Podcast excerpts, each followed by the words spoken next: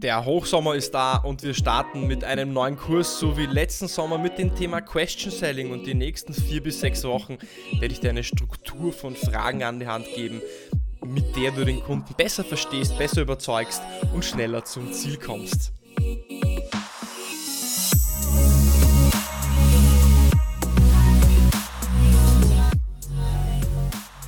Herzlich willkommen bei Deal, dein Podcast für B2B-Sales von Praktikern für Praktika. Schön, dass du letzte Woche dabei warst. Da ging es nämlich um das Thema die drei Regeln für smarte Fragen. Schön, dass du diese Woche dabei bist, denn es geht mit dem Sommerkurs los. Und schön, dass du nächste Woche wieder dabei sein wirst, denn da geht der Sommerkurs natürlich wieder weiter. Und schon wie, wie schon letzten Sommer werde ich mich auch diesen Sommer nicht mit Interviews beschäftigen. Ich weiß, ihr seid mit anderen Dingen beschäftigt. Ihr liegt am Strand, ihr seid am Berg, ihr liegt am See. Macht irgendwas, was euer Herz zum Tanzen bringt. Und da möchte ich euch kleine Häppchen trotzdem jede Woche präsentieren, jede Woche mitgeben, dass ihr auch vielleicht so in der Down-Phase, in dieser relaxten Phase des Jahres auch euch weiterbildet, ein Stückchen besser werdet, neue Insights und Impulse bekommt. Und da werde ich jetzt über die nächsten ja, vier bis sechs Wochen zum Thema Question Selling Episoden aufnehmen. Es wird also ums Thema Frage, Fragen, Fragetechniken, smarte Fragen gehen, wie du den Kunden auf neue Insights, neue Eindrücke bringen kannst, wie er sich selber schon Antworten gibt und wie er sich selber auch eigentlich durch deine Fragen überzeugt, ohne dass du pitcht, ohne dass du mit irgendwelchen vorgefertigten Value Propositions daherkommst und der Kunde sich wirklich bei dir auch aufgehoben fühlt. Das heißt, hör dir wirklich jede Episode an. Es wird also vier bis sechs Folgen geben und sie bauen aufeinander auf. Und ich möchte da direkt in Medias Res starten und möchte dir seine kleine Geschichte erzählen. Und stell dir doch einfach mal vor, du gehst zum Arzt und du gehst in ein, das Arztzimmer hinein, du siehst den Arzt nicht, du betrittst das Zimmer und plötzlich sticht dir von jemand von hinten eine Injektion, eine Spritze in den Hintern. Du drehst dich um, du siehst den Arzt und der Arzt hat dir eine Spritze von hinten in den äh, Hintern gepiekst. Was wirst du dann wohl sagen? Du wirst sagen, sie sind doch wahnsinnig geworden. Du wirst also nicht sehr amused sein, wenn dir jemand von hinten eine Spritze in den Hintern knallt ohne dich davor gefragt zu haben. Und jetzt die goldene Frage. Was müsste dich der Arzt fragen, damit du dir eine Injektion von ihm in den Hintern geben lässt? Was für eine Frage müsste er dir stellen? Und er müsste dir die Frage stellen, wo ist das Problem? Wo tut es weh? Das heißt, sobald der Arzt eine Diagnose stellt, sobald er versucht zu verstehen, wo da ein Problem ist, du ihm eine Antwort gibst und er dir sagt, okay, meine Diagnose ist A, B, C, deswegen brauche ich jetzt von Ihnen oder deswegen muss ich Ihnen jetzt eine Injektion geben, dann wirst du diese Injektion auch geben lassen. Das heißt, eine Lösung kannst du erst dann anbieten, wenn du den Bedarf und das Problem verstanden hast. Und stell dir doch bitte auch einfach mal vor, du bist gerade bei der Arbeit und du musst morgen ein wichtiges Projekt fertigstellen und es geht vielleicht um eine Ausschreibung, die du abgeben musst und du hast richtig starkes Kopfweh, unglaubliches Kopfweh zum Bersten, der Kopf pulsiert und du weißt gar nicht, wie du diese Arbeit überhaupt erschaffen und erledigen sollst. Und plötzlich erscheine ich vor deiner Bürotür mit einem weißen Kittel und zeige dir eine weiße Pille. Und ich sage dir, dass wenn du diese Pille schluckst, dein Kopfweh zu 100% verschwinden wird.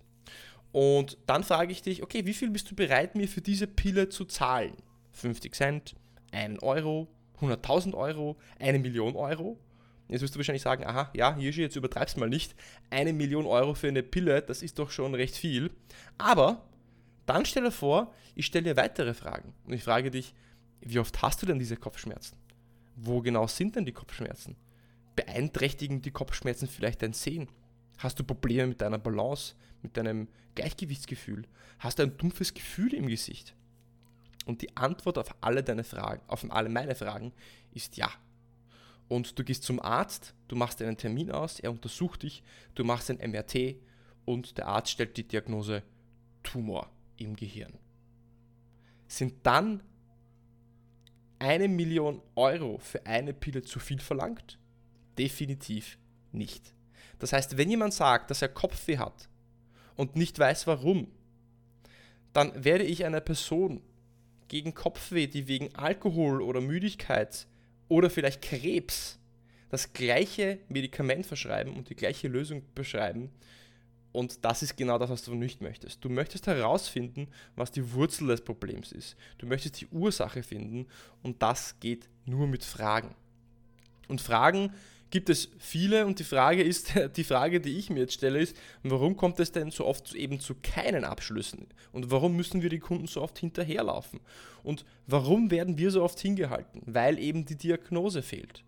Dann kommen eben so Antworten von Kunden wie, melden Sie sich in ein paar Monaten wieder, wir könnten das intern noch nicht besprechen, besprechen Sie das mit meinem Assistenten, wir haben gerade andere Prioritäten, wir haben kein Budget, das ist teuer, dafür bin ich nicht der richtige Ansprechpartner und so weiter.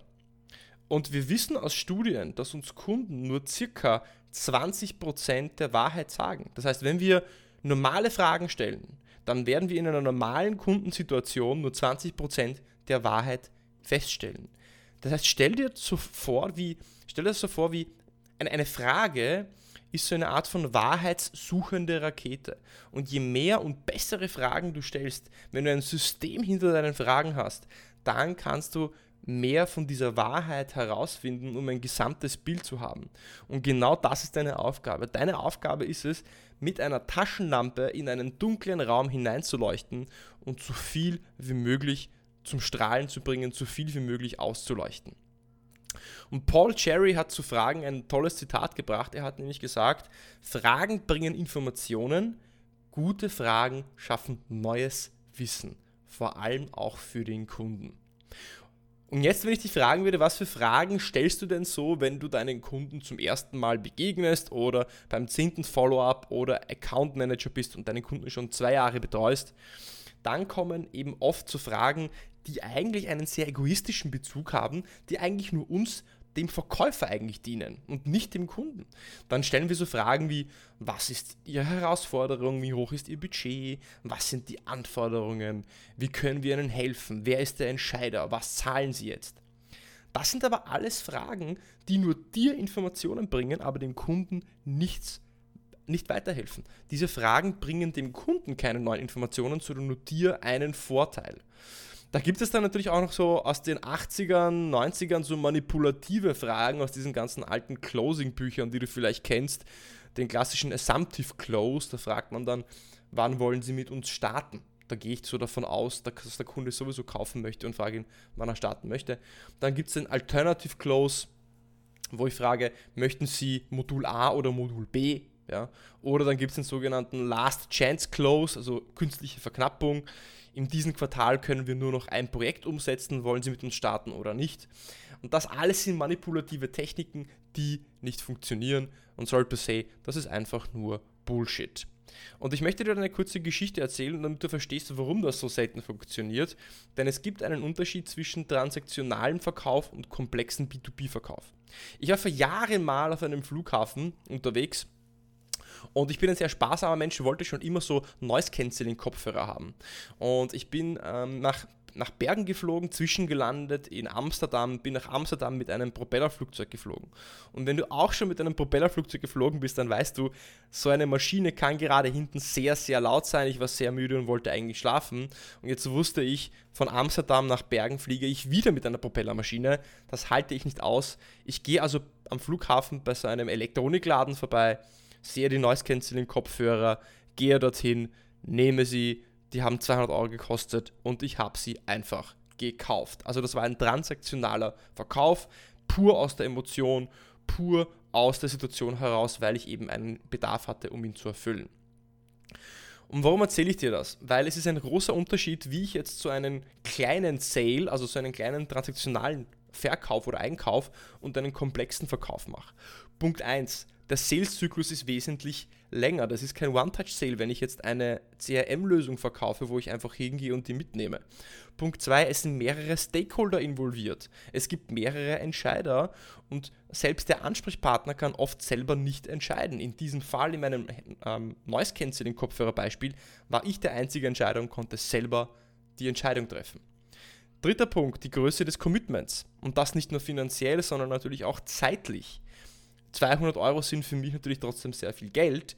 Nichtsdestotrotz ist, wenn eine Firma eine große Investition tätigt, geht es vielleicht gleich in die Millionen und das muss gut überlegt sein.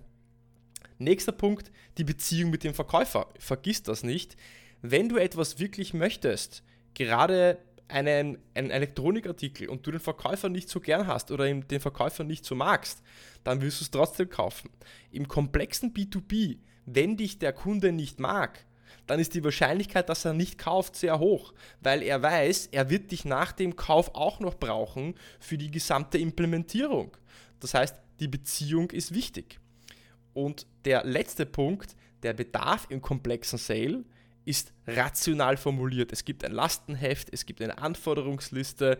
In meinem Beispiel im simplen Sale, wo ich einfach meine Kopfhörer gekauft habe, war es rein eine emotionale Entscheidung. Ich hatte jetzt keine Anforderungen über Watt und Lautstärke und Bass und äh, Akkulaufzeit, sondern ich habe es einfach gekauft. Das heißt, gerade im komplexen B2B brauchen wir einen anderen Weg. Wir brauchen einen smarteren Weg zu verkaufen und da geht es natürlich vor allem um Fragen. Und wenn wir uns den Verkaufsprozess ansehen, dann können wir diesen in vier grobe Teile einteilen. Das ist mal die Intro, das ist da, um, da geht es um die Einleitung, da geht es vielleicht um deinen ersten First Call, um einen Cold Call.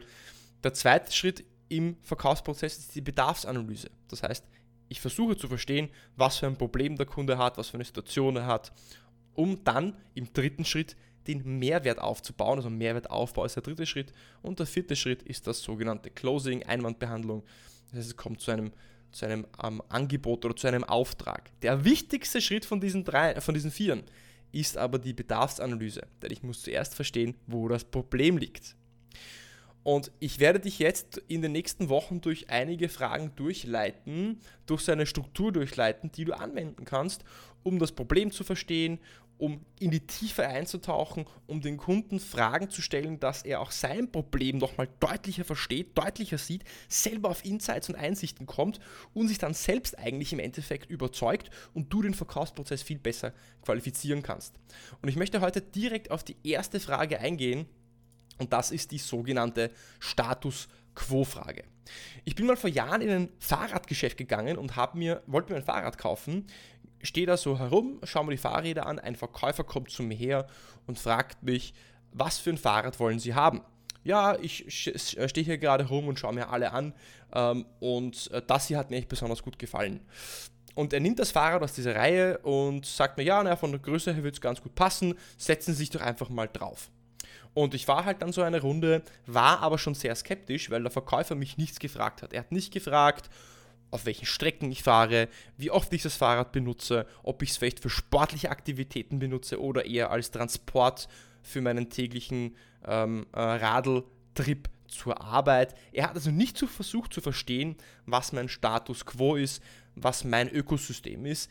Und ich war dann auch nicht wirklich gewillt, etwas zu kaufen, weil ich mich nicht wirklich gut aufgehoben gefühlt habe bei diesem Verkäufer. Und Status Quo-Fragen, worum geht es da? Wir müssen diese Status Quo-Fragen stellen, um erst einmal so eine Art von Bestandsaufnahme zu haben. Ja? Wo ist der Kunde denn gerade? Und dann stellen wir dann so Fragen wie, wie lange nutzen Sie Ihr bestehendes System bereits? Wie viele Mitarbeiter haben Sie? Welche Tools nutzen Sie? Wie viele Module haben Sie im Einsatz? Was sind die Ziele für dieses Jahr? Das sind also alles Fragen, die wieder sehr egoistisch eigentlich sind, die dem Kunden nicht so viel bringen, aber die dir sehr viel bringen, weil du erstmal verstehen musst, okay, den Kontext, das große Ganze, das gesamte Picture. Das bedeutet, auch wenn diese Fragen nicht die besten sind, musst du sie trotzdem stellen, um mal eine Baseline zu haben, um weitermachen zu können. Das Problem an diesen Status Quo-Fragen ist, es versetzt den Kunden und das gesamte Gespräch in eine Art von Interviewsituation, in so eine Art von Verhör, wie James Bond bei einem Bösewicht. Und das wollen wir nicht. Wir wollen den Kunden nicht zu lange in so eine Art von Verhörmodus bringen und nur Fragen stellen, die uns was bringen. Denn wir wissen aus Studien, gerade aus dem Buch Spin Selling, falls du das kennst, dass diese Status Quo-Fragen zwar wichtig sind, das ist der erste Schritt, die, musst du stellen, aber du musst sie mit Vorsicht verwenden, denn je mehr Status Quo-Fragen, also wie lange nutzen Sie Ihr System, wie viele Mitarbeiter haben Sie, welche Tools haben Sie, äh, wo sind Sie gerade angesiedelt, etc., desto niedriger ist die Abschlussrate. Je mehr, du, je mehr Status Quo-Fragen du stellst, desto niedriger ist die Status Quo-Frage, äh, die Abschlussrate. Trotzdem musst du die Status Quo-Fragen stellen. Und da möchte ich dir heute so einen kleinen Trick mitgeben, wie du diese Status Quo-Fragen, die du stellen musst, weil sie dieser erste Schritt in der Bedarfsanalyse sind, smarter formulieren kannst, wie du sie, wie du sie so formulieren kannst, dass der Kunde auch was davon hat. Und du kannst aus dieser Status Quo-Frage eine sogenannte Expertenfrage machen, weil damit bringst du auch neue Insights für den Kunden anstatt nur Informationen für dich. Beispiel, du möchtest den Kunden fragen, wie viele Module er im Einsatz hat, wie viel Stück von einem, von einem Gerät er gerade im Einsatz hat, weil es für dich wichtig ist, um so die Größe eines potenziellen Auftrags zu identifizieren. Du stellst dir die Frage, die Status Quo-Frage wäre, wie viele Module haben Sie denn circa im Einsatz? Dann ist das eben eine klassische Status Quo-Frage. Du könntest sie jetzt in eine Expertenfrage umformulieren, indem du sagst, die meisten meiner Kunden, mit denen ich zusammenarbeite, die auch in ihrem Segment sind, die auch in ihrer Branche sind, haben ca. 25 Module im Einsatz. Wie ist denn das bei Ihnen? Denn wenn du diese Frage so stellst, bringst du den Kunden einen Insight. Du zeigst ihm, aha, andere Kunden in seiner Branche haben XY an Modulen. Das gibt ihm gleich einen Benchmark, einen Insight über seine kompetitive Situation. Oder ich gebe ein zweites Beispiel. Eine klassische Status Quo-Frage ist, wie oft kommt es denn bei Ihnen zum Problem X? Wie oft kommt es bei Ihnen zur Herausforderung Y? Das ist auch wieder eine Frage, die nur für dich was bringt und nichts dem Kunden. Jetzt kannst du sie umformulieren und kannst sagen, laut einer Studie vom Bundesverband für Stromerzeuger ist es so, dass Unternehmen ihrer Größe mit circa zwei Überspannungen pro Monat konfrontiert sind. Wie ist denn das bei Ihnen? Auch hier, ich zitiere eine Studie, ich bringe einen Insight, ich bringe Wissen, ich bringe Expertenwissen, ich bringe einen Expertenstatus. Das heißt, ich positioniere mich gleich auch mal als Experte. Ich schaffe für den Kunden Wissen, aber ich finde auch für mich was Neues heraus. Das war es für den Einstieg in diesen Sommerkurs. Das war erst der Anfang. Es kurze Aufwärmen, die kurze Einleitung und wir werden nächste Woche dann weitermachen mit der Problemfrage, wo wir genau das Problem erörtern, in die Tiefe eintauchen und ich wünsche dir erst einmal einen guten Start weiterhin in den Sommer und in deine Woche.